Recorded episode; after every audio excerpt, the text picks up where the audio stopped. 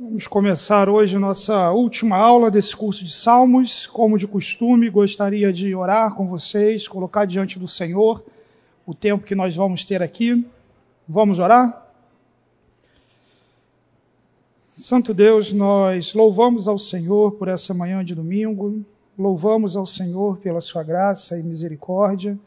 O Senhor é um Deus bondoso, justo e fiel, e nessa manhã, ó Pai, diante do Senhor, o que nós pedimos é que o Senhor nos conceda a graça de, diante da Sua palavra, recebermos, ó Deus, com um coração disposto a te obedecer, disposto a viver todas as prerrogativas do teu caráter revelada, revelados na Escritura.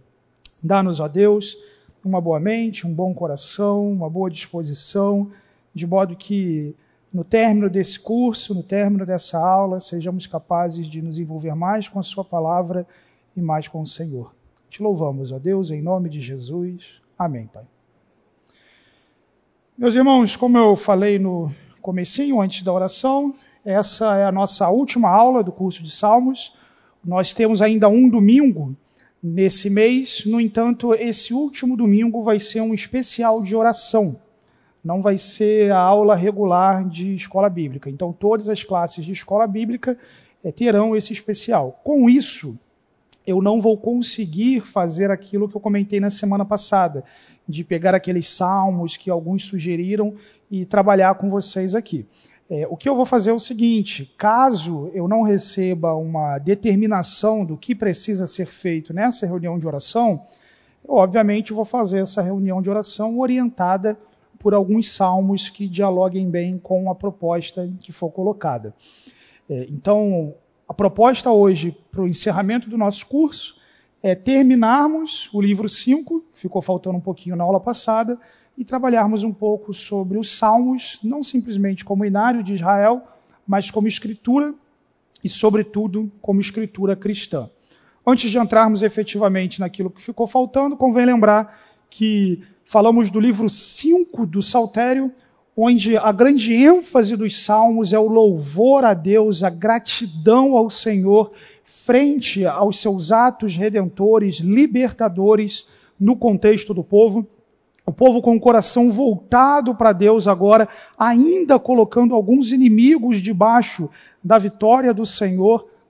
No entanto, salmos que de modo geral caracterizam a vitória do povo de Deus. Como lá no comecinho, a gente, eu falei com vocês do curso, o livro de Salmos começa com lamento e termina, progride como um fluxo para um grande louvor a Deus, um grande louvor ao Senhor que consuma a história, que consuma todas as coisas. Na semana passada a gente gastou um bom tempo falando sobre os salmos de aleluia, aquele imperativo para se louvar ao Senhor dentro de um relacionamento em que se conhece quem é o Senhor, se tem um relacionamento pactual com Deus e efetivamente então diante desse Deus se coloca na postura do adorador e o adora de acordo com seus atributos, os seus feitos, como inclusive os últimos salmos de aleluia na coleção final do livro 5 vão enfatizar com muita clareza. Terminado, meus irmãos, a sessão passada dos Salmos de Romagem, que foi basicamente onde a gente terminou na aula passada, a próxima coleção do livro de Salmos é um olhar para trás.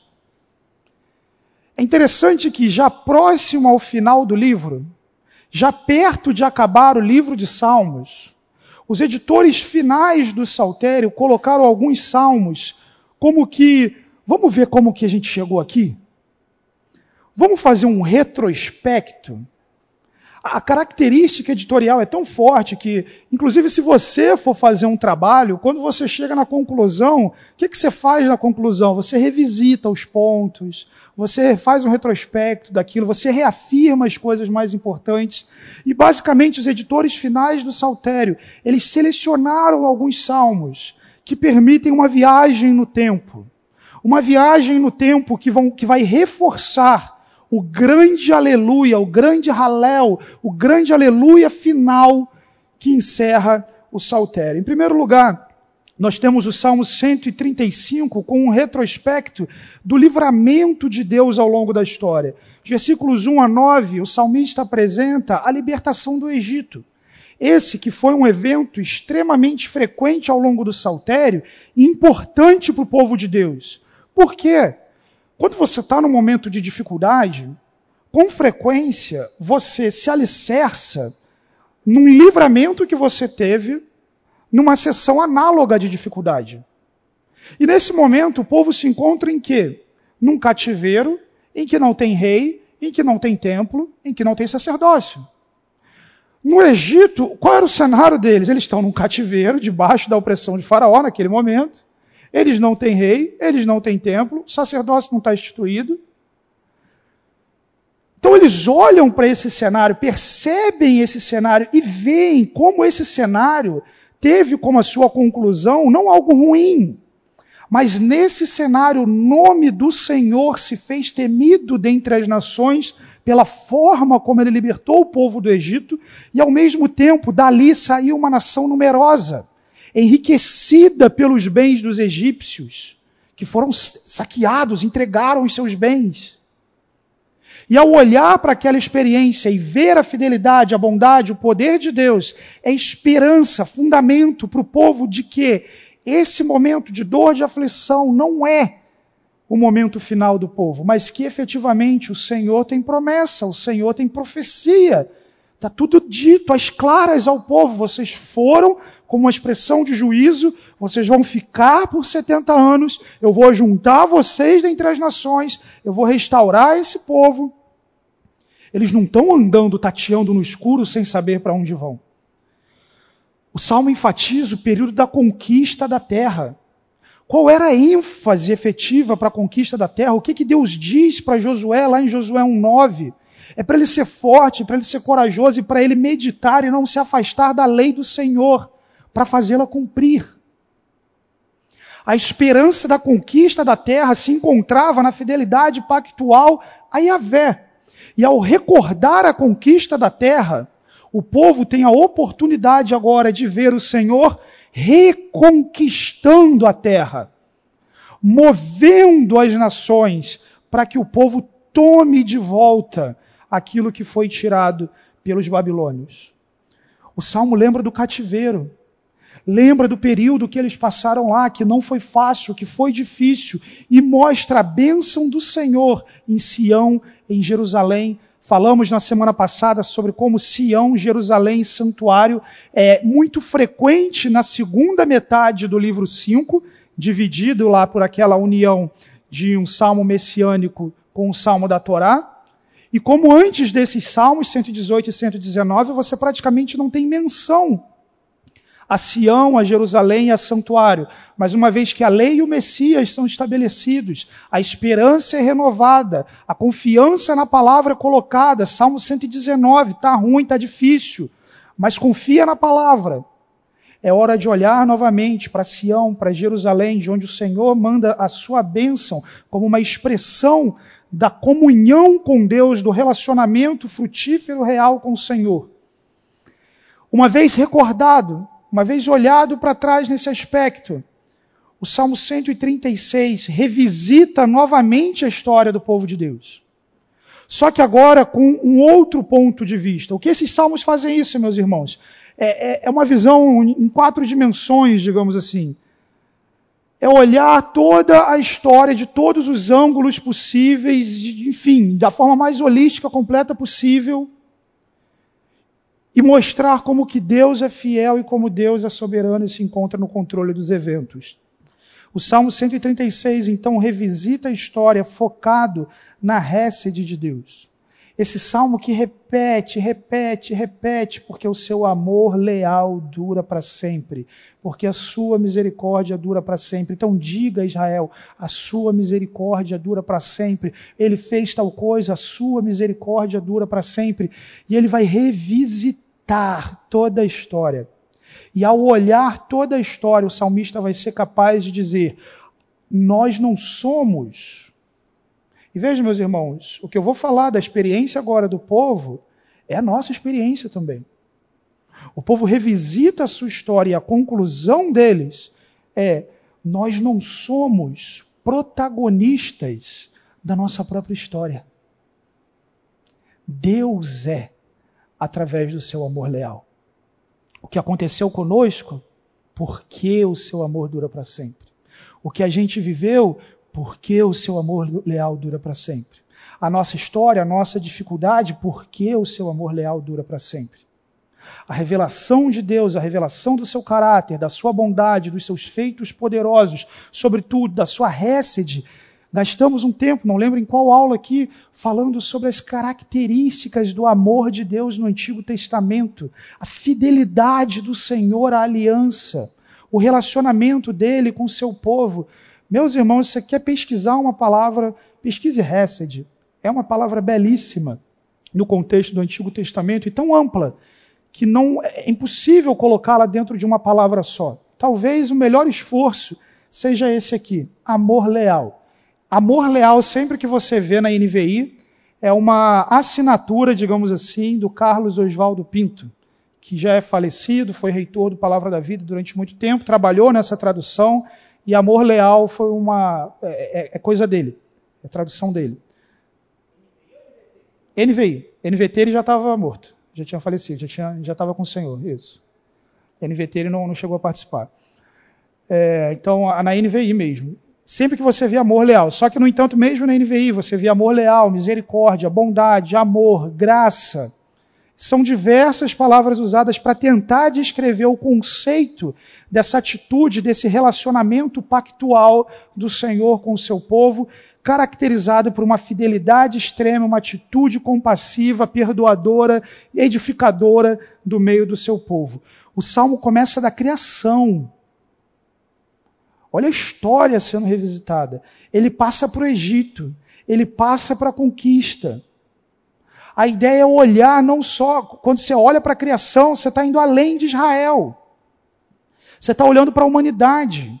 E com frequência se mostra a, a, história, tal como revelada na Escritura, como começando com a humanidade, passando por Israel, para chegar em um indivíduo, Jesus Cristo, para a constituição da igreja, para formar uma nova humanidade um novo povo. É como se fosse um cone de cada lado, centrado no indivíduo, na pessoa de Jesus Cristo. Essa é a fotografia de, da história no qual todos nós vivemos e existimos pela graça de Deus, mas o protagonista da história é o Senhor Jesus Cristo, a quem Efésios nos diz: o Senhor ao seu tempo fará convergir todas as coisas.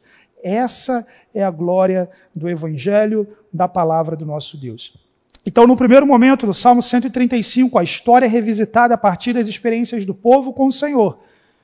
No Salmo 136, a história é revisitada desde a criação do mundo até a constituição do povo, com a ênfase no amor leal, na récede divina. No Salmo 137, agora vamos lembrar do que a gente passou na Babilônia. E não só vamos lembrar do que a gente passou na Babilônia, não vamos nos esquecer isso é muito significativo. É muito fácil, meus irmãos, nos esquecermos de um livramento poderoso do Senhor e, com frequência, se ver fazendo aquilo que, se colocou, que o colocou naquela condição desastrosa. O Salmo 137 relembra os horrores do cativeiro. Lidamos um pouco com esse salmo na aula 2, quando falei com vocês sobre salmos imprecatórios. O salmo relembra e deseja a destruição dos seus inimigos, aquela cena melancólica do versículo 1. Às margens dos rios da Babilônia nos assentávamos e chorávamos. Quando eu leio esse salmo, a cena que eu imagino é os salmistas sentados, a harpa pendurada, como o salmista coloca lá, chorando, se lembrando, porque eles não são capazes de entoar os cantos ao Senhor no contexto do templo. Eles não são capazes de salmodiar ao Senhor, de expressar salmos diante do Senhor. Mas nesse cenário da Babilônia, meus irmãos, não era difícil para todo mundo, não, tá? Teve muita gente que prosperou lá, teve muita gente que estabeleceu, estabeleceu a vida lá, de modo que quando começam o, o, retorno, quando, quando o retorno inicia de volta para Judá, para Jerusalém, é a minoria do povo que vai. Tem gerações, você imagina, 70 anos, quem nasceu no exílio saiu de lá velho. É mais babilônico do que israelita. Conhece mais aquela cultura do que a cultura que vinha de Jerusalém. Então, o povo virou padeiro, açougueiro, comerciante, aprendeu a falar a língua, aprendeu a cultura, os maneirismos. E de repente, um indivíduo que nasceu, que chegou lá criança, que chegou lá adolescente, e agora está ali e fala, não, agora a gente vai voltar para um lugar que não tem templo, que não tem muralha, que tem um monte de inimigo em volta, que está todo mundo pobre, que está tudo quebrado, que não tem rei. E aí, vamos? Né? Não é todo mundo que quer isso. Tem gente que aconteceu exatamente o que o Salmo 137 fala. Se você ler esse, olhar para sua Bíblia e passar os olhos sobre esse salmo. A língua se apegou ao paladar da terra. Se esqueceu de Jerusalém. Se esqueceu do Senhor, se esqueceu do porquê foi levado ali. Olha que coisa terrível, meus irmãos. Veja bem, olha que coisa terrível. É encontrar o seu conforto no juízo de Deus. Eles estão lá por juízo de Deus. E no juízo de Deus, eles encontraram o conforto, o alento e se acostumaram com isso. Terrível. Não somente o povo não deveria se acostumar com isso, deveria sim orar pela paz, deveria desejar o bem daquele povo, mas deveria manter no coração viva a promessa de que aquilo é temporário e de ensinar às gerações futuras a razão pelo qual aquilo aconteceu e que aquilo ia acabar. O versículo 5 coloca: se eu, te, se eu de ti me esquecer, ó Jerusalém, que se resseque a minha mão direita. O salmo não permite que as angústias sejam esquecidas, lembrando do desejo de não se esquecer. É como se ele dissesse: Olha, vocês que voltaram, vocês que estão aqui, vocês queriam voltar. O coração de vocês não estava lá, estava aqui, mas agora que vocês voltaram, é possível que vocês se vejam tal como o povo que saiu do Egito, desejando a escravidão em troca de cebola, em troca de alho, em troca de tempero. Porque era mais fácil estar debaixo do juízo, porque se acostumou com o juízo. Meus irmãos, isso era um risco para ele, isso é um risco para eles, isso é um risco para cada um de nós. Nos esquecermos dos livramentos poderosos do Senhor, nos esquecermos das razões pelas quais eventualmente fomos colocados numa disciplina divina, da qual o Senhor nos tirou. E nessa disciplina, ao invés de lidarmos com o nosso coração diante de Deus, significarmos a nossa vida em torno daquilo, se acostumar com aquilo, e uma vez liberto daquela condição, sentir falta daquilo. Não é esse o relacionamento que o Senhor intenta conosco, nem tampouco a característica da sua récede do seu amor leal. Esses três salmos juntos, então, meus irmãos, eles funcionam como preparação para a conclusão do saltério, fazendo um retrospecto do que ocorreu até aqui, como um filme. O filme hoje em dia não faz tanto isso, mas alguns filmes mais antigos era muito comum que no final do filme aparecesse algumas cenas mostrando os principais momentos, o momento de aflição do herói, o momento em que ele venceu uma coisa, o momento em que ele estava em grande risco e foi colocado numa situação de segurança, a derrota do inimigo final. E aí, depois de fazer esse retrospecto do que aconteceu, vem as últimas cenas e encerra. E antes de encerrar efetivamente essa recordação, o salmo ainda precisa se lembrar de mais uma coisa fundamental: Davi. Chapéu.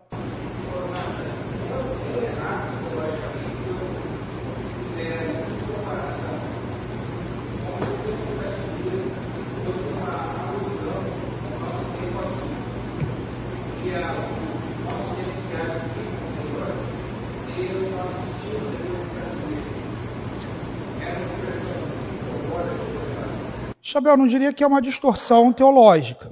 É, eu acho que algumas ilustrações, algumas conexões, eventualmente nós somos até capazes de fazer. No entanto, é, o retorno do povo de Deus tipifica sim, e é, tem uma relação tipológica com a restauração que Deus vai fazer do seu povo em Cristo. Então isso está presente ali e a restauração ali está começando. Né? Então muitas das promessas que Deus coloca no contexto do, do retorno do povo se cumprem em Cristo e muitas se cumprem na segunda vinda de Cristo. Então, por exemplo, o povo retorna do cativeiro e ainda não tem rei. O Senhor Jesus vem, e apesar da entrada triunfal em Jerusalém, ele ainda não está no trono de Davi, o povo não está vendo ele sentado lá. Então, tem elementos do retorno que se cumprem na plena consumação do reino de Deus, na segunda vinda de Cristo, e outros que se cumpriram ali.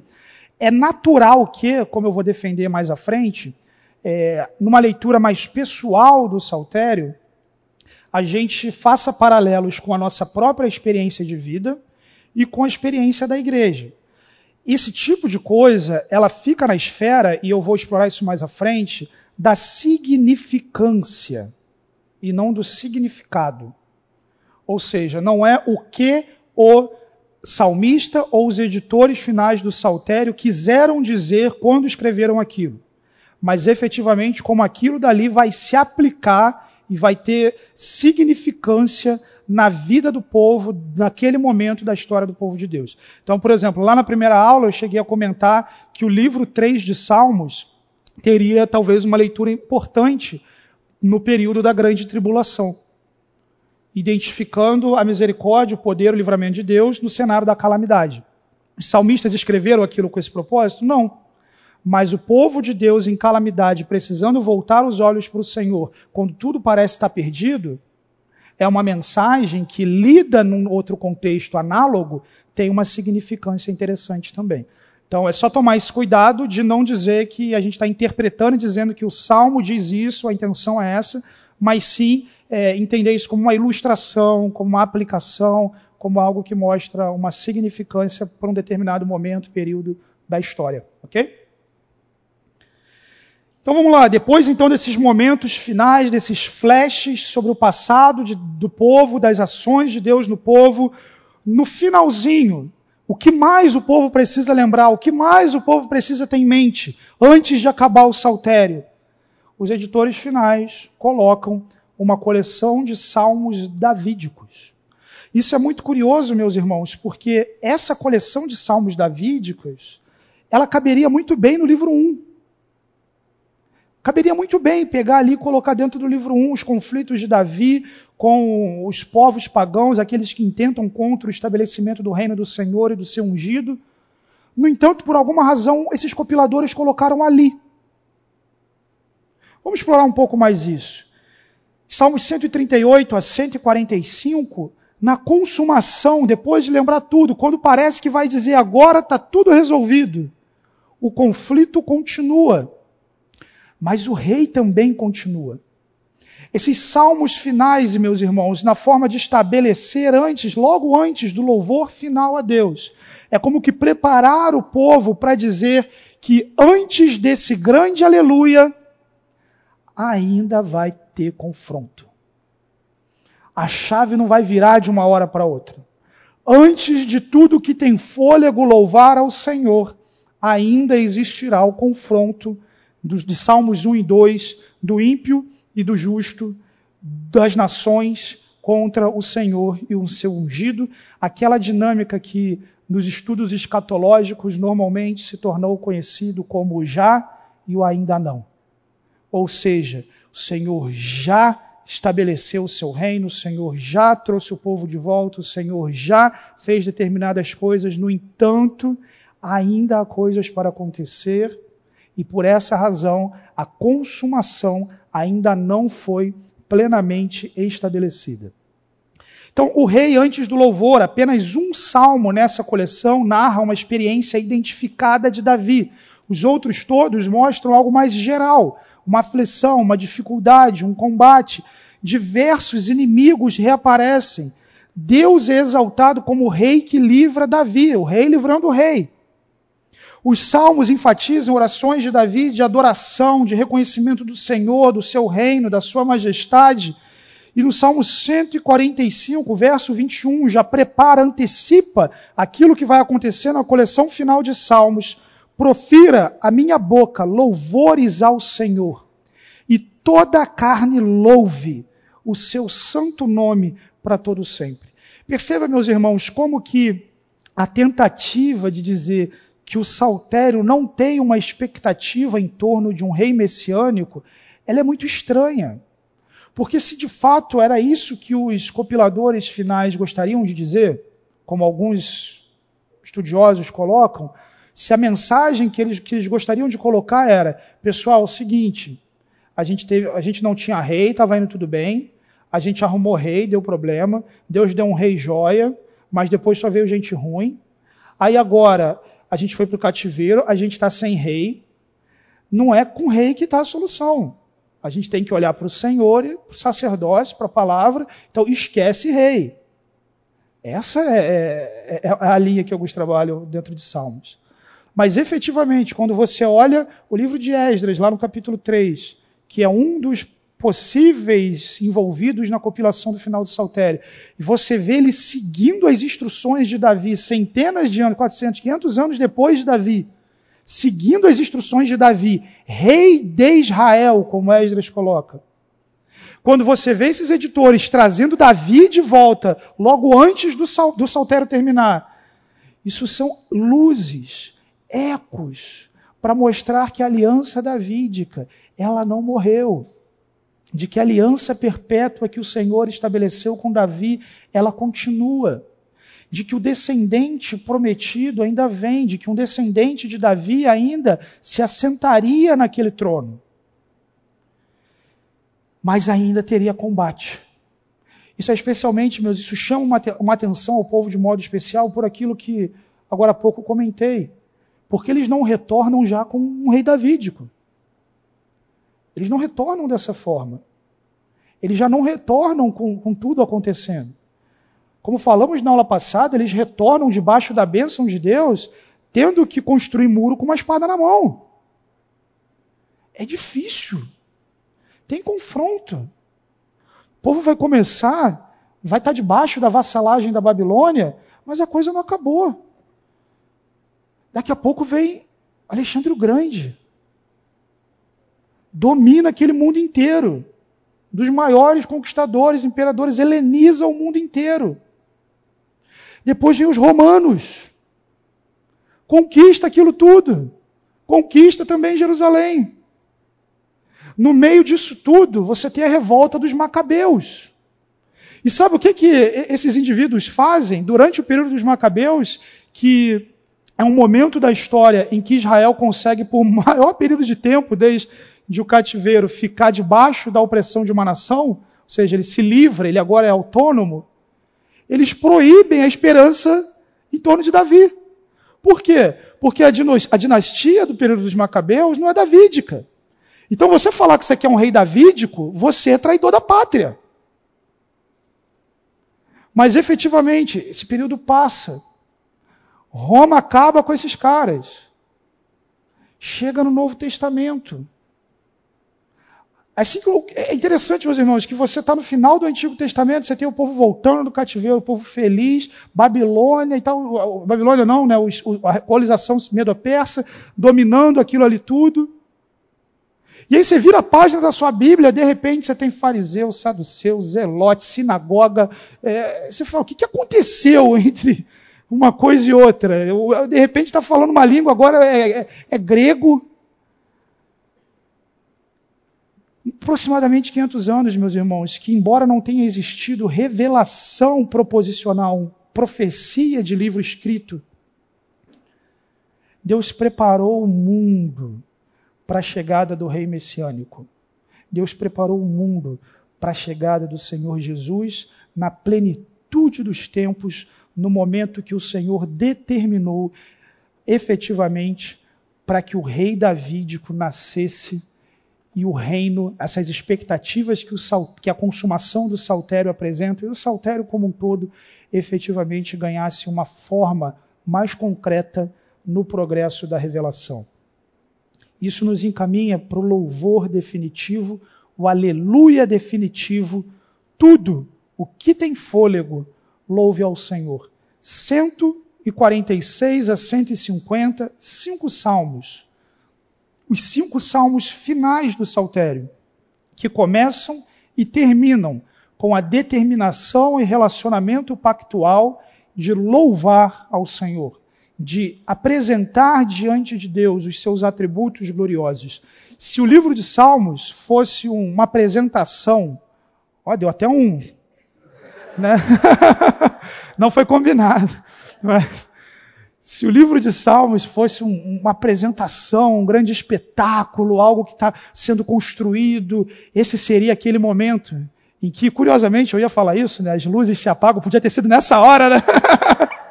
em que as luzes se apagam, de repente uma luz surge no meio do palco, um efeito, começa aquele violino, vai subindo, subindo, de repente abre aquela cortina, tem uma enorme orquestra, cantores, corais, levantando o povo, é o grande finale, o momento final significativo que vai todo mundo sair dali. Uau, entendemos, fomos envolvidos com isso. Agora a gente vai sair daqui efetivamente recebendo tudo aquilo que o Senhor nos falou até aqui.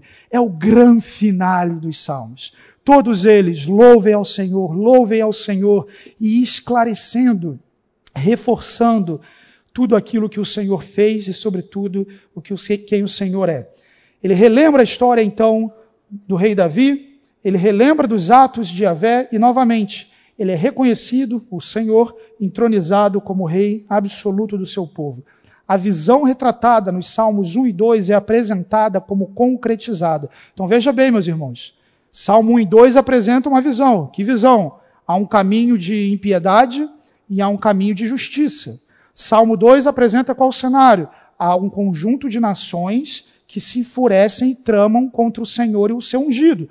Mas o Senhor vai quebrar essas nações, o ungido do Senhor vai quebrar essas nações como vaso, como vaso de barro, vai reger com cetro e vai convidar os inimigos a fazer parte da aliança. Isso é o Salmo 2. Antes do grande finale, você tem o quê? Até esse grande finale vai ter conflito. Mas termina com toda a criação, com os inimigos destruídos, com os inimigos perdoados e feitos parte do povo, com o Senhor reinando absolutamente, reconhecido como rei sobre todo o universo. A visão que introduz o saltério nos dois primeiros salmos é apresentada, concretizada nos cinco últimos salmos do saltério. Deus, então, é adorado em toda a terra. Ele é adorado como Criador de todo mundo. Salmo 146, 6 enfatiza, Ele que fez os céus e a terra, o mar, tudo que neles há. 148, louvai o sol e lua, louvai-o todas as estrelas luzentes, louvai-o céus dos céus e águas que estão acima do firmamento. Essa é uma linguagem, meus irmãos, que apresenta todo o universo. Na visão de mundo antigo, você tinha o firmamento, que seria esse céu visível, você teria acima desse céu o local onde ficam as águas efetivamente. Então, quando chove, é Deus abrindo a janela do céu e caindo a água, se abre, não fecha, é dilúvio, inunda a terra. Essa é a imagem de, de entendimento do mundo bíblico. E acima das águas, você tem o céu dos céus, a habitação, a esfera celestial é dizer tudo que existe, todo o universo, tudo que o Senhor criou, seres animados, inanimados, que tudo isso revele os atributos gloriosos do Senhor e louvem efetivamente ao Senhor. Mas ele não é somente o Criador de todas as coisas. Ele é o Criador, o qual nós dirigimos-nos como aleluia. E o Salmo 148 em si, se você olhar novamente aí na sua Bíblia, é aleluia, aleluia, aleluia, aleluia. É aleluia sem parar. É louve ao Senhor continuamente. Não somente como Criador, como alguém poderia sugerir naquela teoria do relojoeiro que simplesmente deu a corda no relógio e sumiu, estabeleceu leis, criou, fez esse mundo e saiu de férias. Não. Mas ele está relacionado com as suas criaturas. Ele é o sustentador do universo. Versículos 146, Salmo 146, 7 e 9, ele dá pão aos que têm fome. Ele é um para o órfão e a viúva. Meus irmãos, é muito significativo pensar que o Deus que sabe o nome de todas as estrelas do céu, que pode estender o universo como quem estende um mapa, que tem toda essa imensidão, soberania, ele está preocupado com uma criança órfã. Ele está preocupado com uma mulher desamparada. Ele está preocupado com uma pessoa faminta. Essa imagem, esse transporte da imagem de um Deus que criou, que é louvado por tudo que existe, mas é o Deus que estende a mão para dar pão essa imagem da, da, imanência do Senhor no meio da sua criação, da presença dele no meio do seu povo, da humanidade, é especialmente vista, né, sobretudo, na encarnação de Jesus Cristo. quando ele se faz homem e habita no meio de nós. Como, como Filipenses capítulo 2 coloca, quando ele se humilha e assume a forma de servo e morre morte de cruz. Ele prepara chuva para a terra, ele faz brotar nos montes a erva, dá o alimento aos animais, aos filhos dos corvos, quando clamam. Veja bem, meus irmãos, a palavra de Deus apresenta que não é simplesmente uma conjunção aleatória, aleatória não, mas uma conjunção determinada de leis que fazem as coisas acontecer, mas o Senhor soberano por trás dessas leis. A Bíblia coloca que ele dá o alimento para o lavrador, aquele indivíduo vai lavrar a terra, mas efetivamente o fruto do trabalho dele. Se o Senhor não determinasse, aquela sementinha não brotava. Esse elemento de sustentação do universo e da terra é tão forte, meus irmãos, que C.S. Lewis chega a dizer que Deus dá ao ímpio fôlego que ele usa para blasfemar contra ele. Não seria sequer possível pecar contra Deus e blasfemar contra Deus se o Senhor não desse fôlego, vida, saúde, existência, capacidade para tal. Tamanha é a sustentação do universo por parte do Senhor. Parêntese aqui. Tamanha é a tolice, aflição e desespero do parasita Satanás, cuja existência depende do Senhor e cujo Senhor o destrói com o sopro da sua boca, como efetivamente acontecerá. Relâmpagos e granizo, neve neblina, vendavais que cumprem o que ele determina. Meus irmãos, é o mundo de Deus é o mundo de Deus, são as coisas de Deus, do jeito que Deus fez. Ele é o rei de toda a criação, o rei do cosmos, do universo, daquilo que pode cantar ao Senhor, daqueles que efetivamente podem se relacionar com o Senhor, os seres humanos, mas até mesmo das coisas inanimadas que revelam os seus atributos invisíveis, como Romanos 1 apresenta, e dos animais que na sua que na sua gigantesca complexidade, tal como o Senhor criou, talvez tenhamos biólogos aqui que podem estudar todas as famílias e coisas do tipo e ver quão complexo é. Mas efetivamente, tudo isso existe pela sustentação do Senhor do universo. Ele é o redentor do seu povo. Ele defende a causa dos oprimidos, dá alimento aos famintos, o Senhor liberta os presos, dá vista aos cegos, o Senhor levanta os abatidos, o Senhor ama os justos, o Senhor protege o estrangeiro e sustém o órfão e a viúva. Ele é quem livra, ele é quem salva, ele é quem reestabelece, coloca numa nova e melhor condição. Só ele cura os de coração quebrantado, cuida das suas feridas. Meus irmãos, olha a ênfase em Deus. Você não vai encontrar lugar no saltério uma coleção que enfatize tanto Deus é assim, Deus faz assim, Deus coloca assim. Você quer sentar com alguém e ensinar quem Deus é, efetivamente Deus, Deus, Deus, de modo amplo. Pega os cinco livros dos Salmos, os cinco capítulos dos Salmos. Olha quanta coisa esses capítulos falam sobre quem Deus é, o que Deus faz, a forma como Deus está envolvido com o seu povo, com a humanidade. Os salmos também mostram a relação de Deus como rei e do rei Messias. O Senhor reina para sempre. Deus é novamente é, enfatizado como rei de toda a terra e do seu povo. Salmo 148, ele levantou um chifre para o seu povo. Se você traduzir literalmente, é assim. Ah, pelo que eu pude olhar, a maior parte das traduções em português colocam ele deu poder para o seu povo, ele deu é, o, o poder ou algo assim.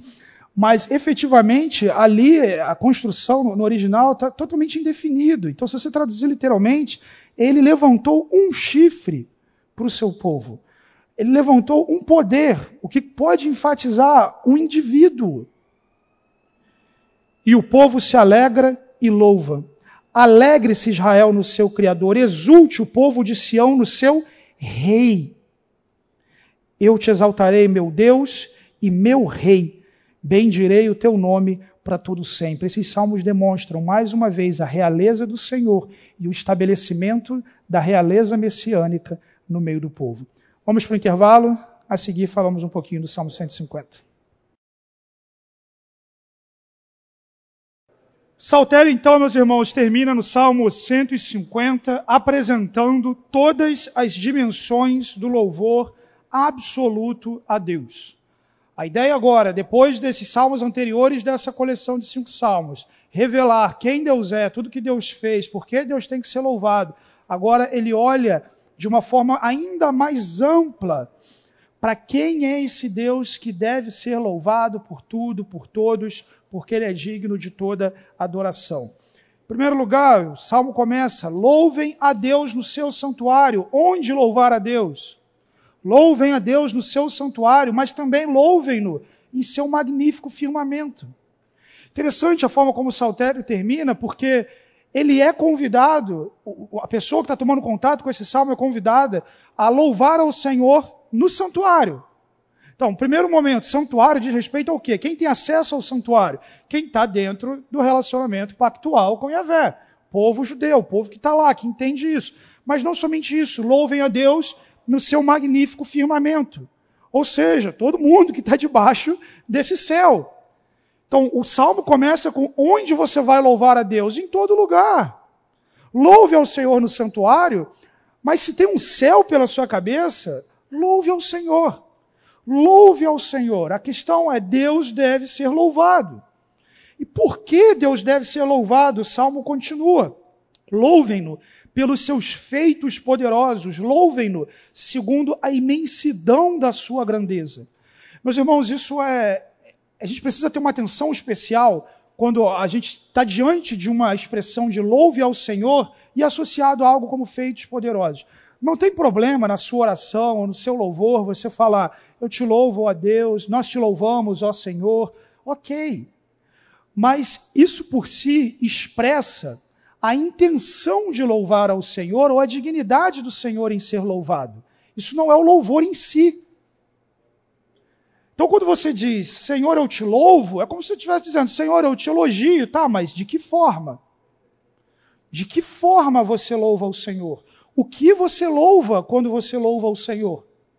O salmista coloca: louve-o pelos seus feitos poderosos, louve-o segundo a imensidão da sua grandeza. Você tem duas coisas aqui, então, para você louvar: o caráter de Deus e os atos de Deus. Só que o caráter de Deus e os atos de Deus não é aquilo que você quer que seja o caráter de Deus e os atos de Deus. Você tem louvores que apresentam expressões de adoração a Deus que são absolutamente antibíblicas que mostram um compromisso de Deus com o seu povo, que não são compromissos que Deus assumiu na palavra dele.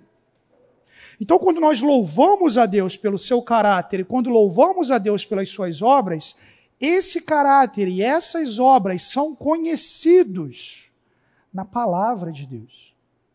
De modo que existe uma relação inexorável entre um louvor a Deus adequado e bíblico e um adorador que conhece a Deus conforme revelado na palavra de Deus. Dentre os relacionamentos humanos, seria absolutamente inapropriado você elogiar uma pessoa por algo que ela não é, por algo que ela não fez, ou pior, por algo que ela não gostaria de ter feito. Só ficaria ofendida. Com o Senhor, isso é ainda numa dimensão superior, porque ele se revelou, ele fez saber quem ele é, o seu caráter, as suas obras. Ele fez saber através da sua palavra, da revelação, a Bíblia. E ele fez saber através do mundo criado, seus atributos invisíveis, seu eterno poder, são anunciados por essa imensa criação.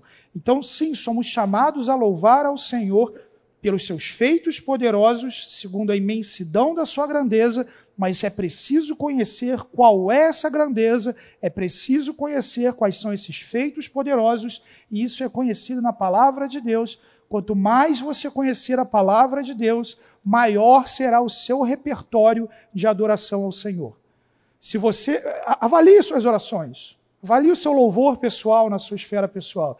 Se isso é caracterizado sempre por dizer as mesmas coisas, é possível que isso seja um indicativo de um conhecimento do Senhor que não tem se desenvolvido.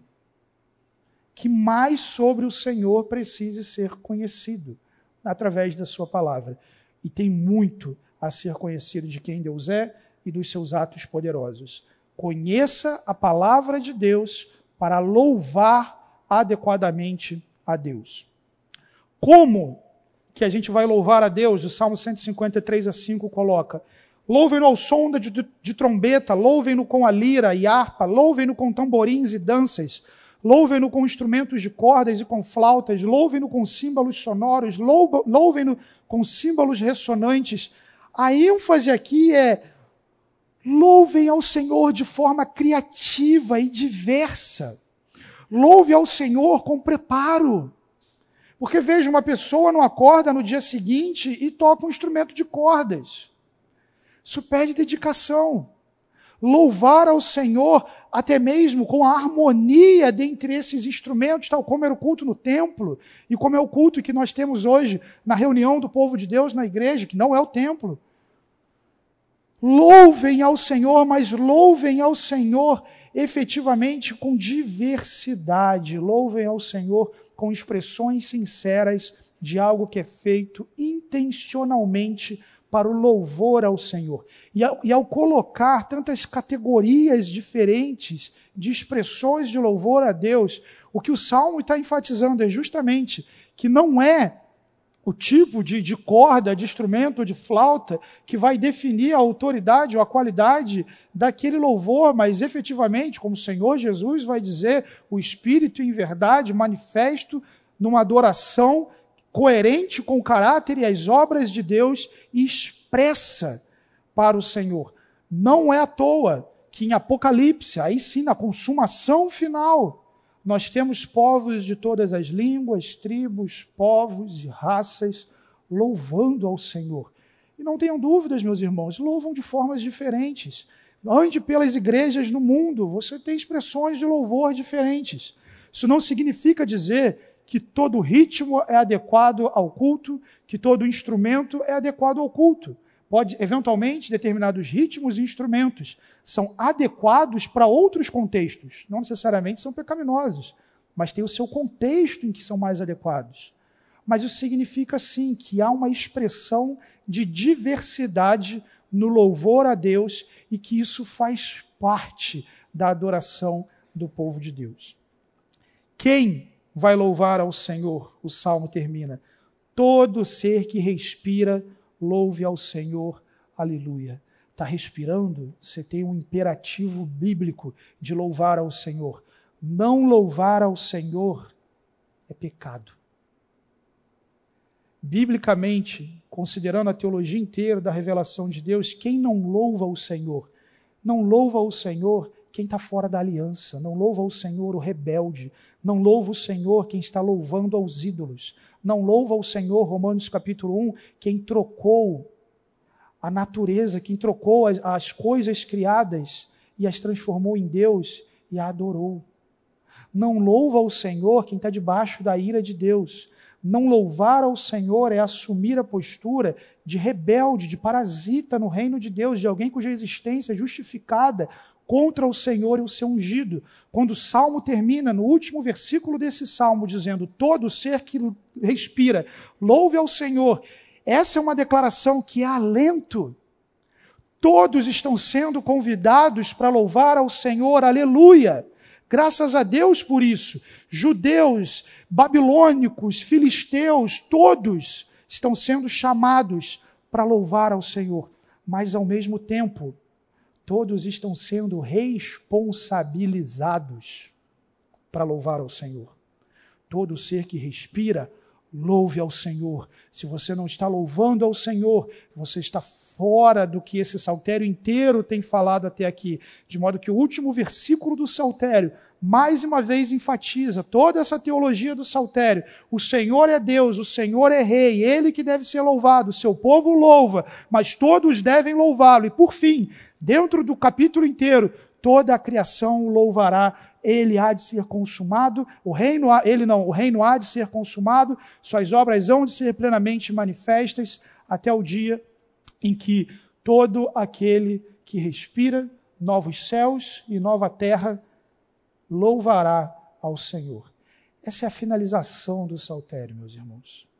Começa com dor, começa com aflição, mas termina com louvor termina com o Senhor adorado e exaltado, com o Senhor estabelecido e o convite para que os demais povos participem desse louvor. Mas essa teologia do saltério que nós temos falado aqui, e agora interagindo até um pouco com que o Charbel perguntou logo mais cedo. Essa teologia do saltério, ela invade o Novo Testamento. Ela invade o ensino de Jesus. Ela invade o ensino dos apóstolos. Essa teologia do saltério caracteriza as nossas vidas, a nossa devoção, o nosso louvor como, como igreja. De modo que tudo isso que a gente falou não tinha a sua importância somente para aquele povo voltando do exílio, mas especialmente, como eu procurei demonstrar para vocês ao longo de várias aulas aqui, a esperança dos saltérios está em Jesus Cristo, está no Rei Messiânico e naquilo que o Senhor fez e faz e fará através dele.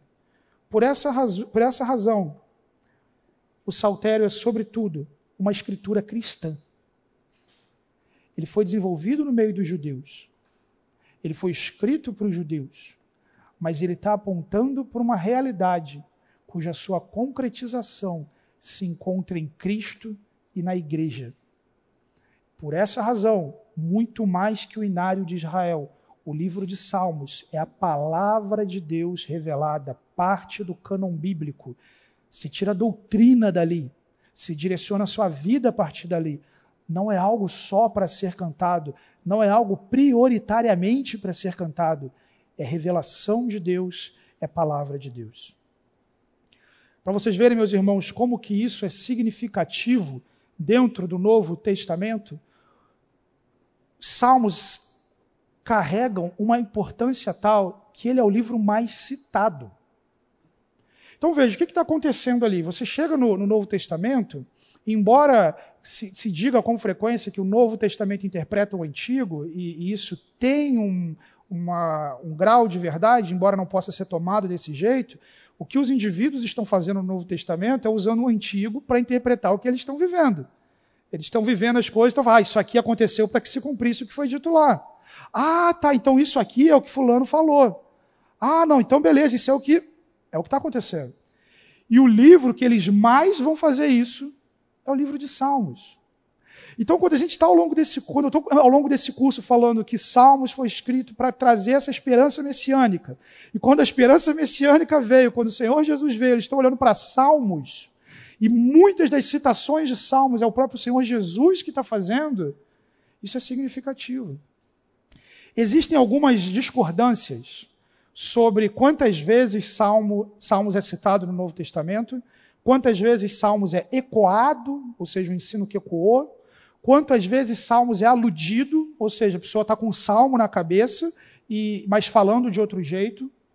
No entanto, dentro que eu pude estudar e pesquisar em torno disso, concordo com a ideia de 404 citações e alusões. Variações aqui de 209 até esse 404. Eu vou depois colocar naquele link onde tem o material do curso, aquela pastinha lá no Drive, uma planilha com todas essas alusões e tal. Isso já está pronto, eu realmente esqueci de colocar, com todas essas citações, alusões e tal, e do outro lado o texto do Novo Testamento que faz. Então fica para o arquivo de vocês aí. Então, segunda-feira talvez eu já coloque essa planilha lá. 96 dos salmos, dos 150 salmos, 96 deles são citados ou aludidos. Isso é 64% do saltério. É muita coisa. Ou seja, quase o saltério inteiro. Autores do Novo Testamento citaram, pensaram, utilizaram para entender as situações do presente deles, né, claro. Né? Pouco mais de 90 citações diretas. Novamente, você tem discordâncias aqui, alguns trabalham com 80, 87, estou apresentando 90, mas discordâncias que não é nada discrepante, é algo dentro disso. Né? Mas pouco mais de 90 citações diretas do Salmo. Alguém pegou o Salmo e citou exatamente aquele Salmo ali. Salmo 110, o que nós usamos aqui nesse curso, falamos um pouco sobre eles, ele é o salmo mais citado e ressalta muitos aspectos do Messias. Esse é aquele salmo que fala de Jesus ser segundo, sacerdote segundo Melquisedeque. É, enfim, tem diversas alusões, diversos aspectos ali do que o Senhor Jesus é, do que o Senhor Jesus fez. Apocalipse é o, é o mais citado, na verdade, em Apocalipse, Salmos é o mais citado ou aludido. Olha que interessante, o livro da Bíblia, que vai falar da consumação das últimas coisas, é exatamente onde Salmos é mais citado ou mais aludido. A teologia de Salmos está mais presente. Se você olha a intenção final do saltério de caminhar para a consumação de todas as coisas, e você percebe que o último livro do Novo Testamento, com a consumação de todas as coisas sendo colocada, é justamente onde Salmos mais aparece, isso é importante. Seguido por Hebreus. O que, que Hebreus está fazendo? Diante da perseguição do povo de Deus, se escondendo de volta no judaísmo, mostrando a superioridade do Messias. E onde Hebreus com frequência está indo para mostrar a superioridade do Messias, a realidade do Messias, de que o Senhor Jesus é o Rei, das características do caráter de Jesus, para Salmos. Meus irmãos, isso mostra como que esse livro foi importante para a formação do cânon do Novo Testamento, para a igreja primitiva e necessariamente para a nossa igreja, para a igreja do presente. Para quem não sabe, meus irmãos, é bom sempre qualificar algumas palavras. A, a ideia de cânon é isso, essa regra, essa régua que diz, que qualifica e mostra quais são os livros inspirados por Deus. Para fechar esses 27 livros do Novo Testamento, Salmos foram constantemente citados, considerados no processo da inspiração. A teologia dos salmos, Jesus usou os salmos com muita frequência para apresentar quem ele é, para confrontar seus oponentes. Os apóstolos usaram os salmos para entender o que aconteceu com Judas, para pastorear a igreja de Deus, para entender quem era o Senhor Jesus. Ambos usaram como escritura. Jesus, com uma ênfase muito grande no reino. Os apóstolos, com uma ênfase muito grande na, na desculpa, para ensinar o reino, o evangelho. Os apóstolos, com uma ênfase muito grande para entenderem como os eventos ocorriam. Então, por exemplo, em Atos 2, você tem ali o pessoal indo para Atos, desculpa, indo para Salmos para entender o que estava acontecendo. Mas ambos estão usando de que forma? Vai ser usado como música também, tá? Mas eles estão usando como revelação. Eles estão usando como escritura. Eles não estão olhando para o saltério como um inário simplesmente. Eles estão olhando para o saltério como algo que direciona a vida da igreja. E embora a gente esteja acostumado com isso hoje, de olhar para o livro de Salmos como um livro bíblico, isso talvez não fosse tão claro ao longo da composição dele. Porque a composição foi para ser cantada no templo. Com o tempo, isso foi ganhando coleções, especialmente depois de Davi, e no retorno do exílio, isso foi ganhando a, a, a, questão de ser palavra de Deus, de ser escritura, de ser compreendido dessa forma. Sempre foi palavra de Deus, no momento que foi escrito, inspirado por Deus, mas foi ganhando essa compreensão. A espiritualidade dos Salmos, Efésios capítulo 5, versículos 18 a 20, a palavra de Deus nos diz: Não se embriaguem com vinho que leva à libertinagem mas deixem-se encher pelo Espírito, falando entre si com salmos, hinos e cânticos espirituais, cantando e louvando de coração ao Senhor, dando graças constantemente a Deus Pai por todas as coisas, em nome de nosso Senhor Jesus. Eu não sei se já ao longo desse curso inteiro, se ao ler agora o texto de Efésios, você já não percebe diversos elementos da teologia de Salmos presentes nessa declaração de Paulo. Então, em primeiro lugar, não se embriaguem com vinho, vinho aqui tomado não como uma negativa para o consumo absoluto de bebidas alcoólicas, mas como um tipo, uma ilustração de algo que te domina, que tira o seu controle. Então, o vinho acontece o que se você bebe demais? Ele controla, ele faz você fazer coisas que você não faria. Você nem lembra do que você fez. Por outro lado, ao invés de ser controlado dessa forma, que te direciona por um caminho de destruição, para o caminho do ímpio, Deixem-se encher do Espírito, sofram a ação de ser cheio do Espírito. É, essa é, é, é a melhor tradução. As Almeidas, especialmente, colocam a ideia aqui de encham-se como algo que você pode fazer, mas ali o texto está no passivo, a ideia é se deixar encher do Espírito. E o que, que vai acontecer quando você é controlado pelo vinho? O que, que acontece? Libertinagem. Mas quando você é controlado pelo Espírito, o que, que acontece? Você fala entre si salmos. Olha que curioso, nesse texto você não canta os salmos. Nesse texto você fala salmos, você fala hinos, você fala cânticos. Depois você vai cantar como o texto vai colocar, mas no primeiro momento o texto está mostrando uma dimensão em que a vida cheia do Espírito é caracterizada por uma comunicação regida pela palavra de Deus e diretamente influenciada pelos salmos, um caminho de justiça, de bem-aventurança. Mas como que você fala salmos, efetivamente? Como que você pode se comunicar a partir de um viés como esse? Você precisa conhecer a palavra de Deus. Você não tira isso da, da sua cabeça. Cânticos, hinos podem ser até algo mais dentro da cultura, do desenvolvimento da igreja, já dentro do cenário da igreja primitiva, como Filipenses 2 é um hino. Mas salmos colocado como parte da espiritualidade da igreja, não somente para ser cantado, mas para caracterizar a direção da vida do povo de Deus cantando e louvando de coração. Cantar e louvar são coisas diferentes, meus irmãos. Pode ter louvor no cântico, mas pode ter louvor sem cântico. Você pode levantar aí agora e falar: Senhor, tu és um Deus bendito. E você está louvando. Mas essa vida cheia do Espírito, impactada impactada pelo louvor, pela adoração a Deus, está de tal forma envolvida com Deus que as consequências dessa vida é sair do caminho de impiedade, se envolver no caminho de justiça, ser controlado pelo Espírito de Deus, se comunicar biblicamente e louvar, adorar a Deus, dando graças constantemente. Lembre o quanto a gente falou aqui da ideia de dar graças dentro do saltério, da teologia de 1 Crônicas 16, de agradecer ao Senhor eternamente está por trás do pensamento. Dar graças ao Senhor constantemente é teologia dos salmos. Isso está no saltério inteiro. Mas olha, tomado como escritura cristã aqui. A Deus Pai por todas as coisas, em nome do nosso Senhor Jesus Cristo.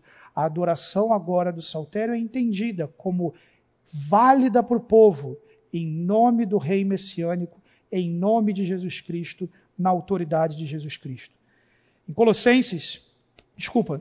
Então o texto fala, falando salmos, mas também cantando salmos, dando graças.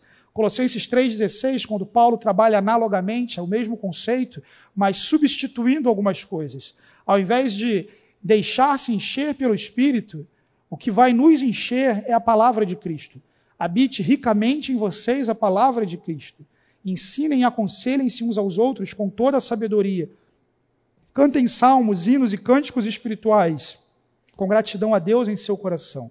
Tudo que fizerem, seja em palavra ou em ação, façam-no em nome do Senhor Jesus, dando por meio dele graças a Deus Pai. Novamente, esses dois textos colocados em paralelo enfatizam a vida cheia do Espírito, e essa vida cheia do Espírito é caracterizada por adoração a Deus, por louvor a Deus, por reconhecimento de quem Deus é. E lembra quando eu falei lá atrás que a adoração genuína a Deus necessitava de uma vida cheia da palavra de Deus, o que, que Paulo está dizendo aqui? A consequência da habitação rica da palavra de Deus é a capacidade de aconselhar corretamente a outros, se comunicar adequadamente a outros, que é o que Efésios falou anteriormente. Mas expressa também o louvor adequado a Deus em cânticos, hinos, salmos e, novamente, com gratidão a Deus.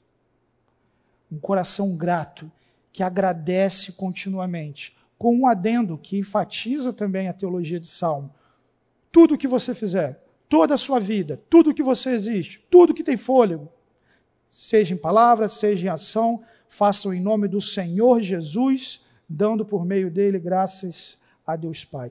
Novamente, o foco da adoração a Deus, o mediador, o sacerdote que enfatiza, que permite, que nos dá o acesso ao trono de Deus, é o sacerdote, profeta e rei Jesus Cristo, que viabiliza nele todas as expectativas que o saltério apresenta em torno da restauração do povo de Deus. Se a gente for colocar graficamente, então aqui, Efésios nos fala falar sabedoria, falar salmos. Colossenses nos coloca cantar e louvar salmos.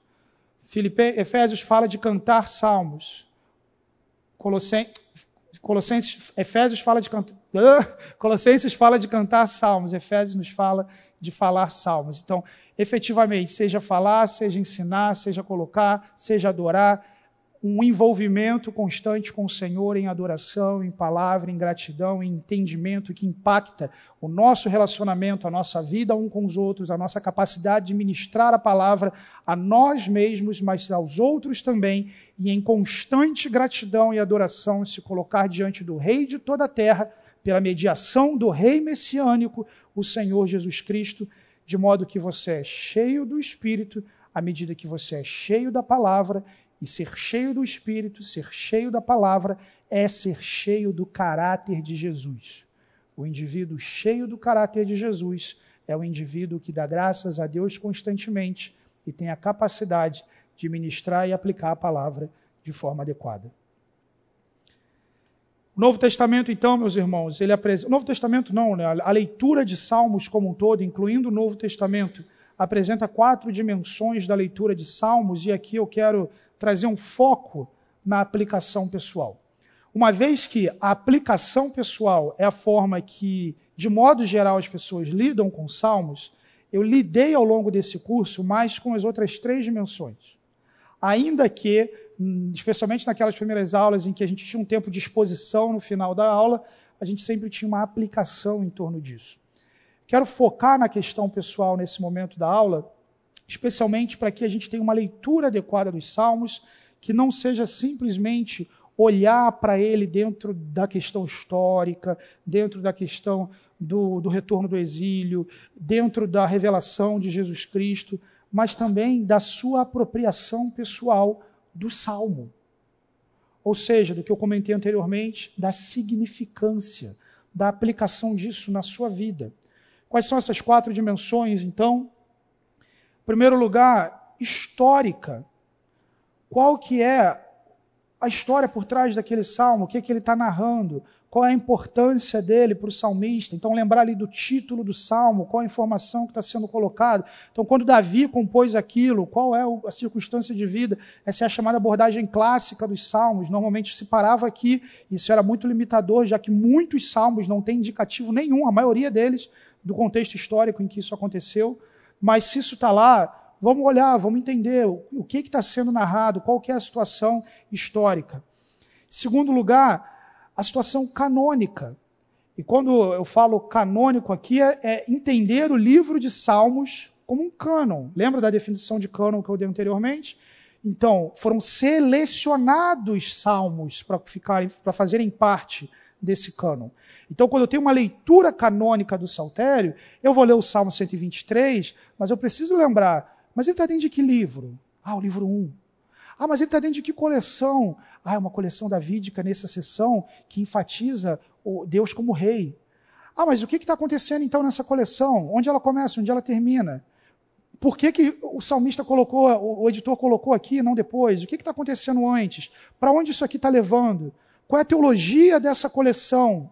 de que forma o Salmo 23 sozinho contribui para a teologia dessa coleção e de que forma essa coleção contribui para a teologia do livro 1. E de que forma o livro 1 contribui para a teologia do livro de Salmos como um todo. Então, essa visão do saltério como um todo, e não simplesmente pegando um versículo solto de um salmo e já aplicando, e não simplesmente pegando um salmo e já aplicando. Estou falando aqui, gente, tem um, já, já avançar aqui, que tem já muita coisa colocada. É, então vamos lá, do histórico, só voltando. Importância, desenvolvimento da teologia do texto, implicação para a mentalidade posterior. Dê um passo para trás, tá, gente?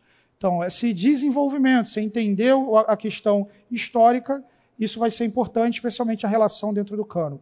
No canônico, a importância é você absorver a intenção autoral plena do livro, não é do livra, do livro de Salmos. Então, por que isso foi feito? Isso foi feito por uma intenção de Deus. Então, há uma, um aspecto teológico, de inspiração. Por que isso foi feito desse jeito?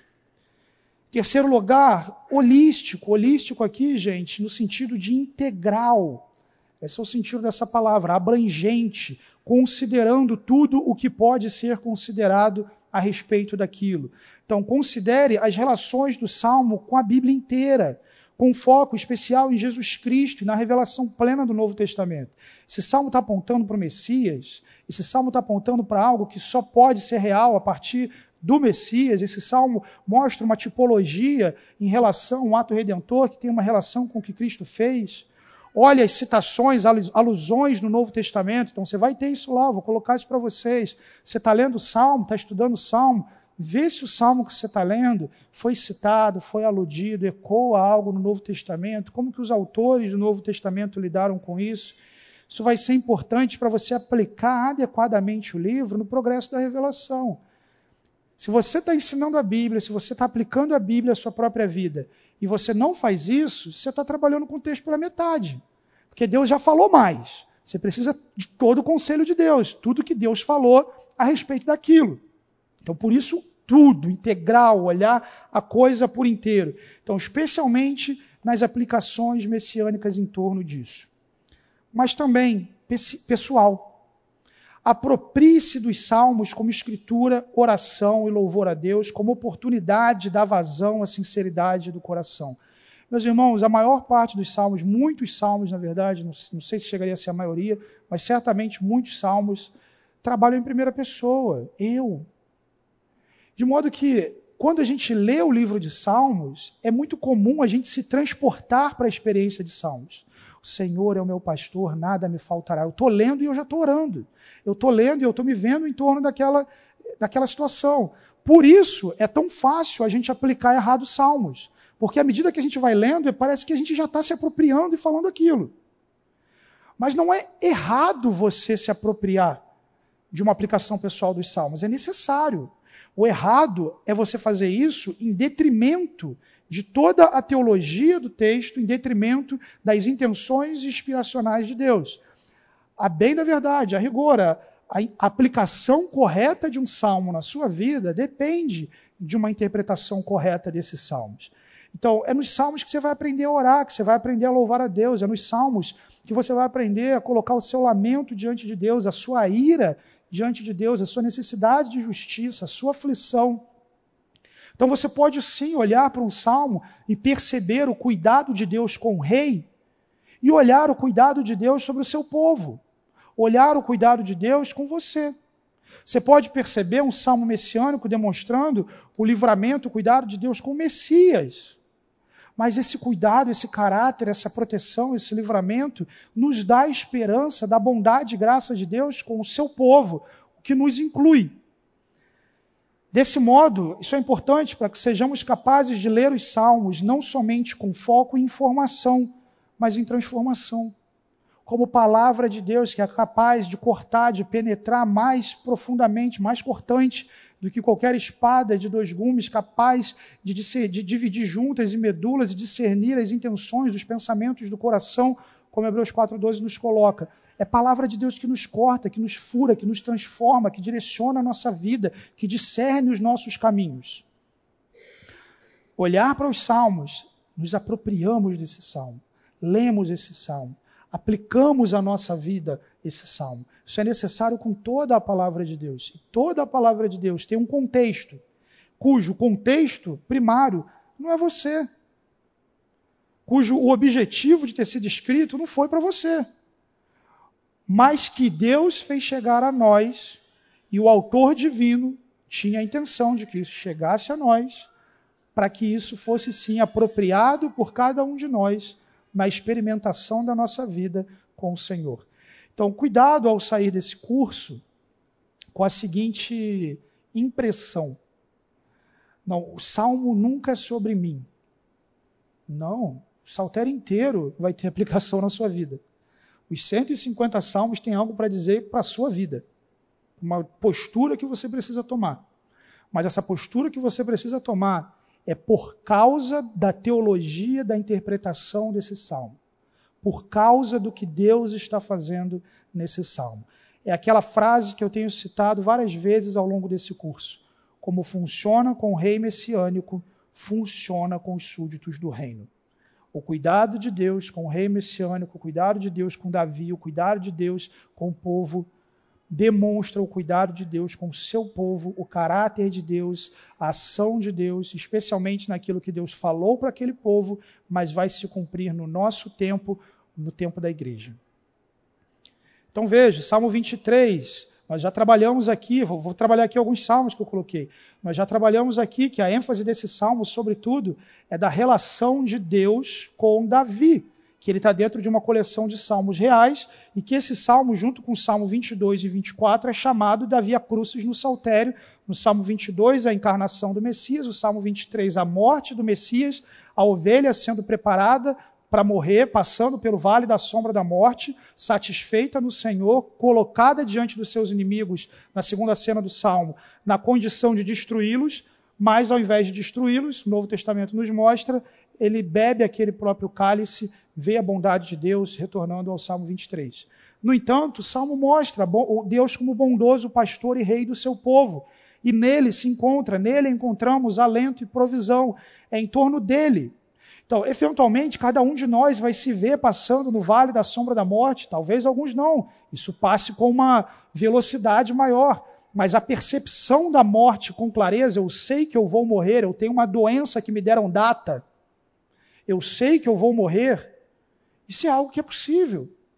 E estar na condição dessa ovelha, de percebendo o cuidado de Deus no momento que a morte está chegando e não ter falta de nada, isso é poderoso amadurecer nessa condição. Isso é imitação de Cristo, já trazendo a vê como a aplicação está tá diante da interpretação. O que que Cristo está fazendo nos seus momentos finais? Senhor, se possível, afasta de mim esse cálice, mas seja feita a sua vontade. Essa ovelha não tem falta de nada.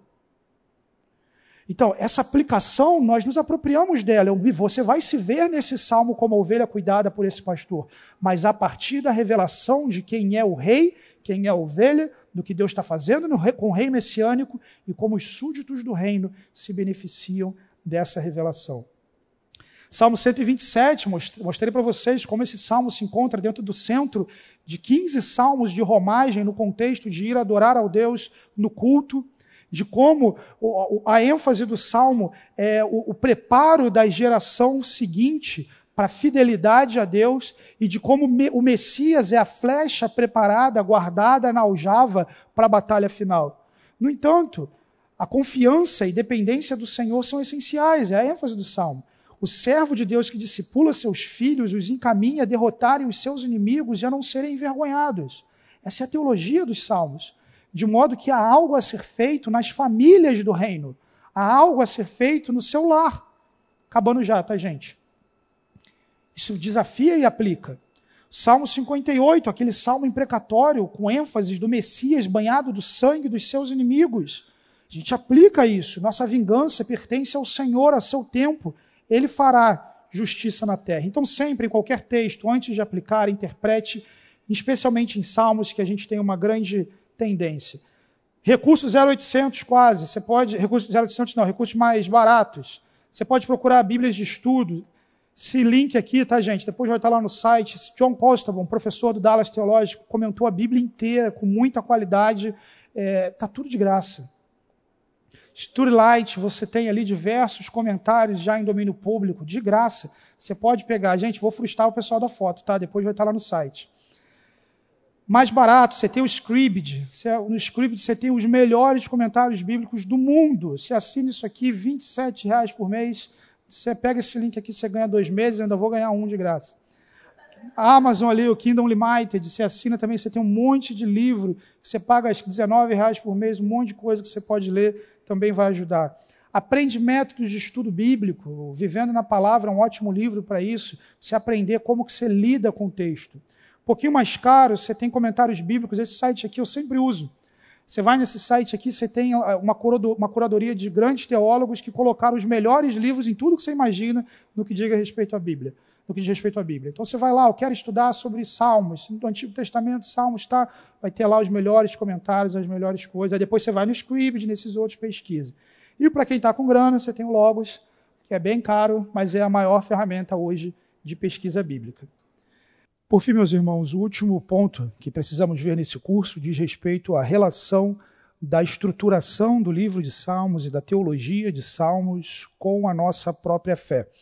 Vocês já conhecem esse gráfico, mostrei para vocês nas primeiras aulas, onde nós temos os cinco temas de cada um dos livros: confronto, comunicação, calamidade, crescimento, consumação, respectivamente com os salmos davídicos demonstrando o, a, a, presença e, a, e essa tematização.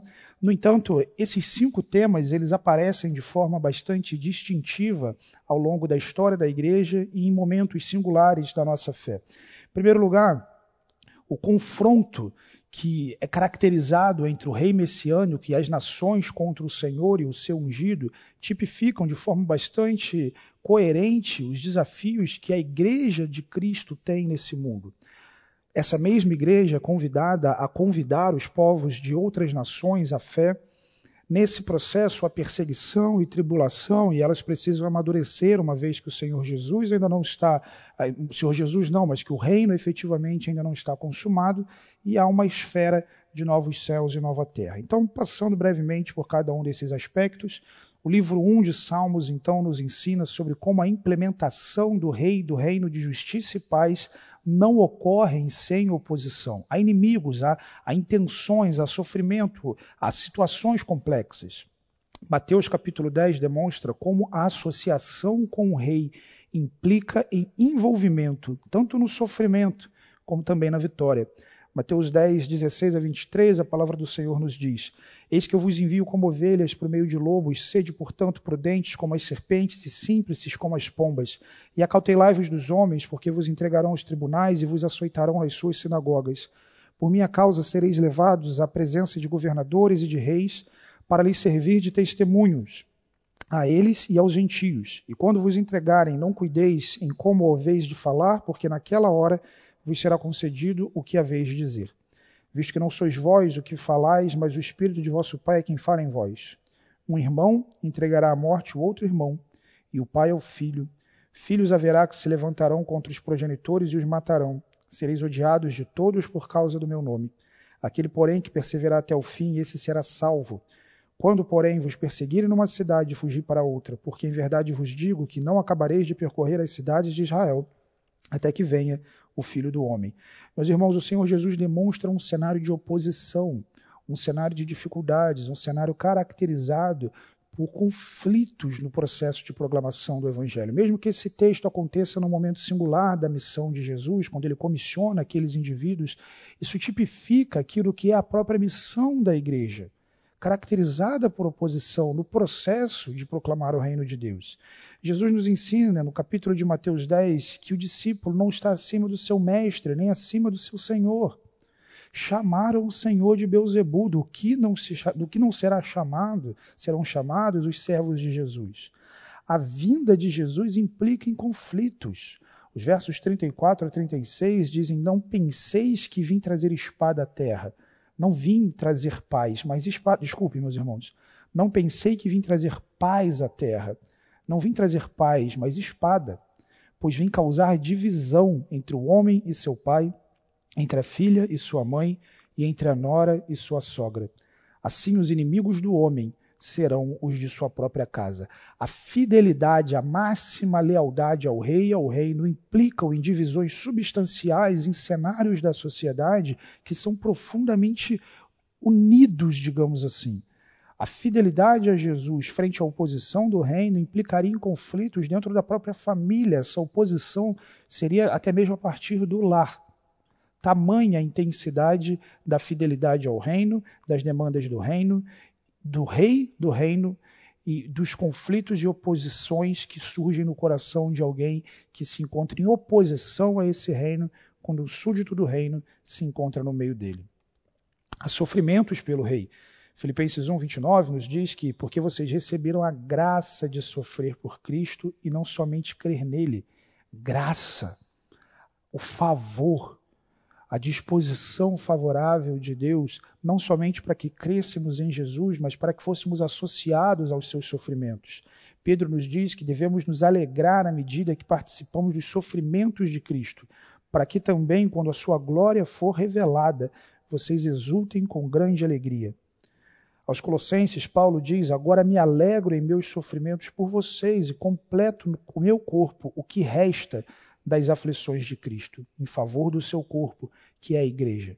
Cabe a nós, meus irmãos, nessa frase que pode até assustar alguns, completar as aflições de Cristo, o que resta das aflições de Cristo, mas que basicamente nos direciona a vivermos uma vida crucificada, vivermos a nossa vida debaixo do senhorio de Jesus, pagar o preço do discipulado e servir ao Senhor sem qualquer limitação a partir do, do medo do sofrer pelo envolvimento com o reino de Deus, isso em alegria em favor do seu corpo, que é a igreja.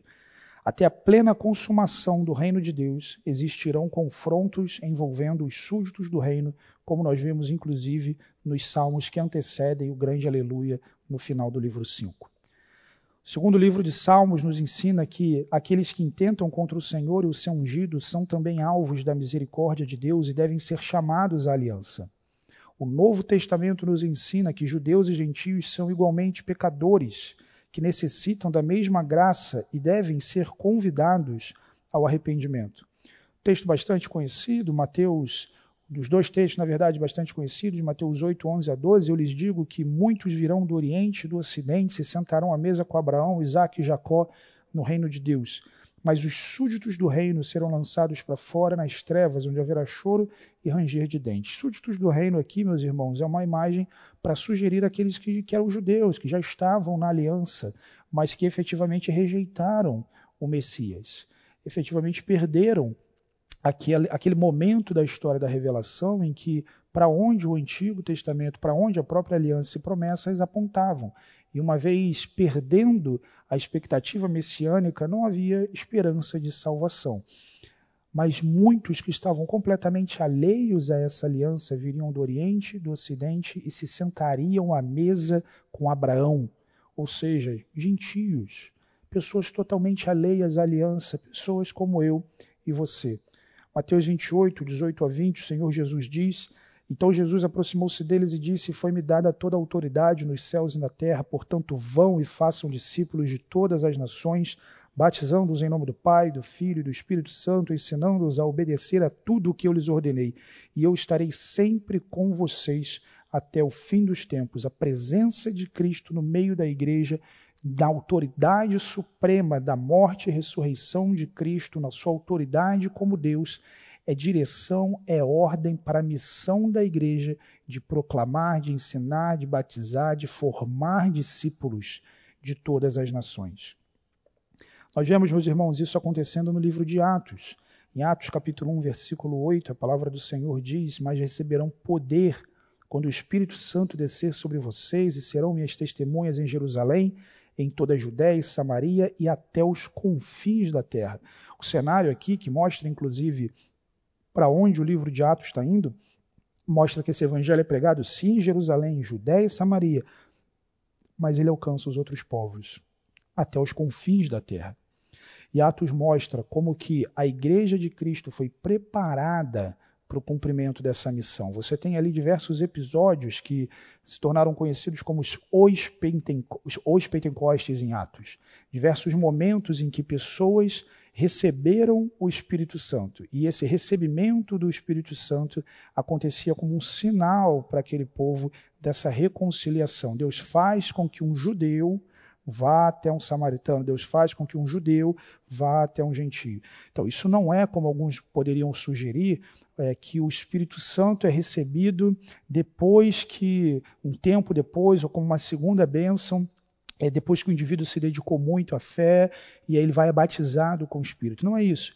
É que em Atos está narrando alguns eventos importantes na história da revelação em que aqueles indivíduos que estavam absolutamente separados do povo da aliança são recebidos na aliança e o recebimento do Espírito é para quem já está na aliança um indicativo de que Deus aceitou aquelas pessoas. Então, por exemplo, em Atos capítulo 2, os súditos do reino recebem poder para testemunhar. É o que Atos 1 havia testemunhado. Em Atos 2, 1 a 7, 19, 1 a 4, você tem testemunho aos judeus. Ou seja, aqueles judeus receberam o Espírito Santo, eles estão fazendo parte daquilo. Em Atos 8, 4 a 17, os samaritanos. Meus irmãos, lembrem quando nós falamos da dominação assíria, do que eles fizeram em Samaria, de todo, de todo conflito existente entre judeus e samaritanos. Você fazer com que um judeu vá até um samaritano, coloque a mão na cabeça dele para ele receber o Espírito Santo. Isso é algo muito significativo.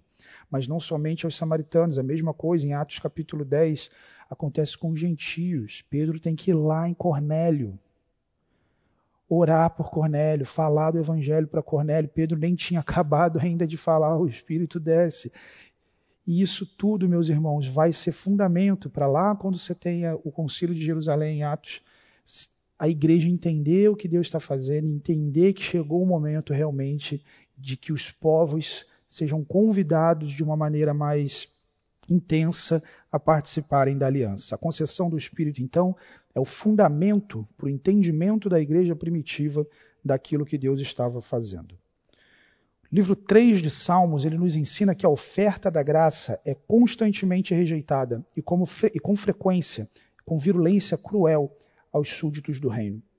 O Novo Testamento nos ensina que a vida do povo de Deus seria caracterizada por aflições, com especial calamidade próxima aos dias finais. Não sei quantos irmãos sabem, mas há um cristianismo consideravelmente perseguido no mundo. Não falo da perseguição ideológica ou preconceito que você pode sofrer no Ocidente, mas de gente que está com a vida em risco. Os primeiros anos da igreja eles foram intensamente classificados por perseguição. Pode, por exemplo, ler o livro dos mártires, e você tem diversas histórias de fidelidade a Deus, a célebre frase de Tertuliano de que a, a, o sangue dos mártires é a semente da igreja. Mas, de modo geral, o Ocidente hoje ele apresenta um ambiente que é intelectualmente, culturalmente desafiador à fé cristã, mas com poucas expressões de risco físico. No entanto, em muitos países, a perseguição envolve perda de cidadania, prisão, tortura, morte, como, por exemplo, o mundo foi lembrado na figura do Estado Islâmico, que hoje não tem mais a expressão que tinha, mas países muçulmanos é onde você tem uma frequência maior de perseguição, e nessa cena em que esses cristãos coptas são levados àquela praia, são obrigados a confessarem a negarem, na verdade, a Cristo e, e confessarem a Maomé.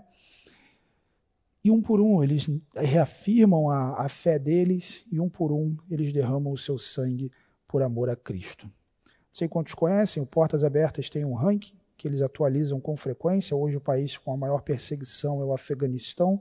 Não deixem, meus irmãos, de orar pelos cristãos perseguidos. Há muitos que vivem o cenário de calamidade com uma intensidade maior. Marcos 13 nos diz: aqueles que, porque aqueles serão dias de tribulação como nunca houve desde que Deus criou o mundo até agora, nem jamais haverá. Se o Senhor não tivesse abreviado tais dias, ninguém sobreviveria.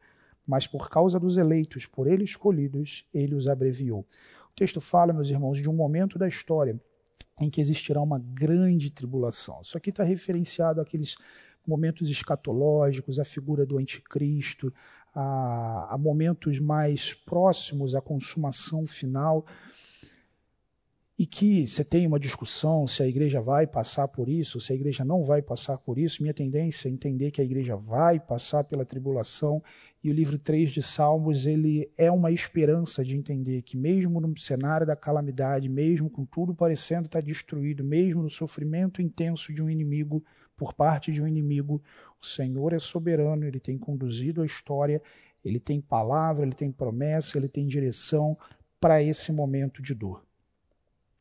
O livro 4 de Salmos, meus irmãos, nos, nos ensina sobre como o povo de Deus precisou amadurecer sua fé, uma vez que não havia um descendente davídico do trono, no trono. O Novo Testamento, por outro lado, demonstra a necessidade de amadurecimento do povo em torno das expectativas messiânicas até o retorno do Messias. Eles tinham essa questão, eles precisavam entender, como nós vimos nesse curso, como viver a fé, uma vez que você não tem mais trono, uma vez que você não tem mais templo, uma vez que você tem todas aquelas dificuldades. Nós, como crentes em Jesus, o Senhor Jesus ainda não consumou o reino. E a nossa fé precisa ser amadurecida para que sejamos capazes de viver num mundo que é absolutamente contra o rei, mas entendendo que o rei reina. Atos 1, 6 a 7 nos diz: Então os que estavam reunidos perguntaram: Senhor, é nesse tempo que vai restaurar o reino a Israel? Então veja, eles estão olhando para esses momentos messiânicos, para esses atos redentores, e eles estão perguntando: ah, agora? É agora que ele vai restaurar o reino, é agora que a gente vai ser livre dos nossos inimigos. O Senhor Jesus não repreende. Ele não diz, como ele diz para os fariseus: olha, vocês não estão lendo a Escritura, vocês não sabem de nada. Que o Senhor Jesus diz é: não lhes compete saber os tempos ou as datas que o Pai estabeleceu pela sua própria autoridade. O tempo efetivamente que isso aconteceria não nos é revelado. Não é revelado a ele, não nos compete saber. Então, essa coisa de ficar fazendo conta para tentar é, desvendar alguma coisa, isso não está com nada. Mas efetivamente, o Senhor Jesus nos ensina em Marcos como podem os convidados do noivo jejuar enquanto esse está com eles. Não podem enquanto o tem consigo. Mas virão dias em que o noivo lhe será tirado. Nesse tempo jejuarão. Vivemos hoje um tempo, meus irmãos, em que o Senhor Jesus está conosco? Sim, Ele é Deus, Ele está conosco, Ele habita em nós. No entanto, num certo cenário, Ele não está conosco uma vez que, inclusive, nós falamos que ele vai voltar. Não está conosco no sentido de que o seu reino ainda não foi consumado. Nós ainda estamos na presença do pecado. Há alguns elementos que precisam ainda serem vencidos, como a morte. Isso implica, meus irmãos, que nessa caminhada, nesse cenário, nossa fé precisa ser amadurecida. Pedro nos coloca, não esqueçam disso, amados, para o Senhor um dia como mil anos, mil anos como um dia. O Senhor não demora em cumprir a sua promessa, como julgam alguns. Pelo contrário, ele é paciente com vocês, não querendo que ninguém pereça, mas que todos cheguem ao arrependimento. É possível que sim, que nesse período em que se aguarda a consumação do reino, que se aguarda o retorno do, do, do, nosso Senhor Jesus, o coração de alguns trema, o coração de alguns tenha dúvida, o coração de alguns considere por demorada o retorno do Senhor. No entanto, a expectativa da palavra de Deus é que há uma extensão de graça e misericórdia da parte do nosso Deus, que nos envolve como proclamadores dessa mensagem de graça e misericórdia para o arrependimento das pessoas. Deus sabe a hora. Ele já marcou. Está marcado no calendário de Deus. Ele vai voltar. Ele vai consumar novos céus e nova terra, como veremos adiante. O, Senhor, o reino do Senhor Jesus já foi inaugurado. O rei já está no trono, mas há uma expressão definitiva desse reino, desse trono, que ainda está por vir. Não a tenha como demorada, mas exerça a paciência de uma fé amadurecida para a glória do nosso Deus. Por fim, meus irmãos, o livro 5 de Salmos nos ensina sobre como o lamento progrediu até o louvor, com Deus sendo louvado por toda a terra. O Novo Testamento demonstra como as expectativas do Antigo Testamento, da glória do Senhor enchendo toda a terra, se cumprem na consumação do reino de Cristo. Cristo inaugurou o reino e prometeu o seu pleno estabelecimento e a consumação de todas as coisas. Chegamos no Novo Testamento, meus irmãos, e Jesus nos apresenta a teologia do reino, com a natureza do reino, com as qualidades do reino, com o já e o ainda não do reino. O reino já está no meio de vocês, mas o reino vai vir, o reino vai crescer, o reino vai se desenvolver. Um reino que tem uma expressão física, um reino que é consumado em novos céus e nova terra. Essas características, meus irmãos, desse reino de Deus não devem, de forma alguma, serem perdidas de vista por cada um de nós. Apocalipse nos fala de uma dinâmica desse reino, em que não haverá mais choro, não haverá mais dor, não haverá mais morte, porque essas coisas já passaram. A palavra do Senhor nos diz que não haverá mais sol, porque a sua luz nos ilumina, nos ilumina todos. Numa dinâmica espiritual em que Ele é tudo em todos, em que os inimigos foram absolutamente derrotados, em que o Rei foi plenamente estabelecido. É a consumação de tudo novos céus, nova terra. Aquele grande aleluia final que nós temos tanto no final de Salmos como no final de Apocalipse, com o Senhor Yahvé reconhecido como Rei de toda a criação, de todo o universo, com a história bíblica, a história humana consumada na figura de Jesus Cristo, nos apontando para a dinâmica de vida e fé em que o nosso Senhor reina, que Ele tem conduzido a história, que Ele tem conduzido as nossas vidas, a cada um de nós, formando e forjando em nós o caráter do Senhor Jesus para a Sua própria glória e vontade. Para aquele dia, para aquele dia final, em que toda maldade desse mundo há de ser julgada, em que todos os ímpios desse mundo hão de ser julgados, em que Satanás e seus demônios hão de ser julgados, e uma esfera superior de comunhão com Deus, de universo, de experiência de vida, há de ser colocada diante de cada em nós, de, de, de, diante de cada um de nós. E quando cada um de nós, absolutamente livres, não somente do poder do pecado, mas livres da presença do pecado, vamos juntos, como povo de Deus, livres pela graça do nosso Senhor, desfrutarmos da comunhão eterna com o nosso Pai. E como irmãos, como povo de Deus, vivermos tudo aquilo que Deus tem para que vivamos numa eternidade de justiça e paz.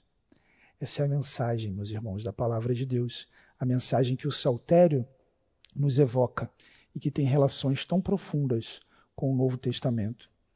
Eu gostaria de terminar esse curso e expressar a minha gratidão diante de cada um de vocês pelo tempo que vocês empreenderam em se dedicar ao saltério.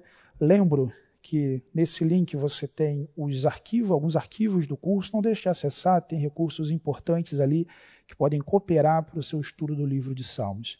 Espero que esse tempo aqui tenha sido proveitoso para cada um de vocês e que o Senhor abençoe profundamente a vida de cada um.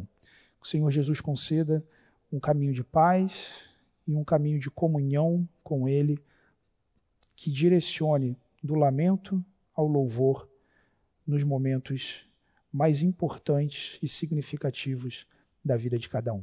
Que o Senhor abençoe, meus irmãos. Até a próxima.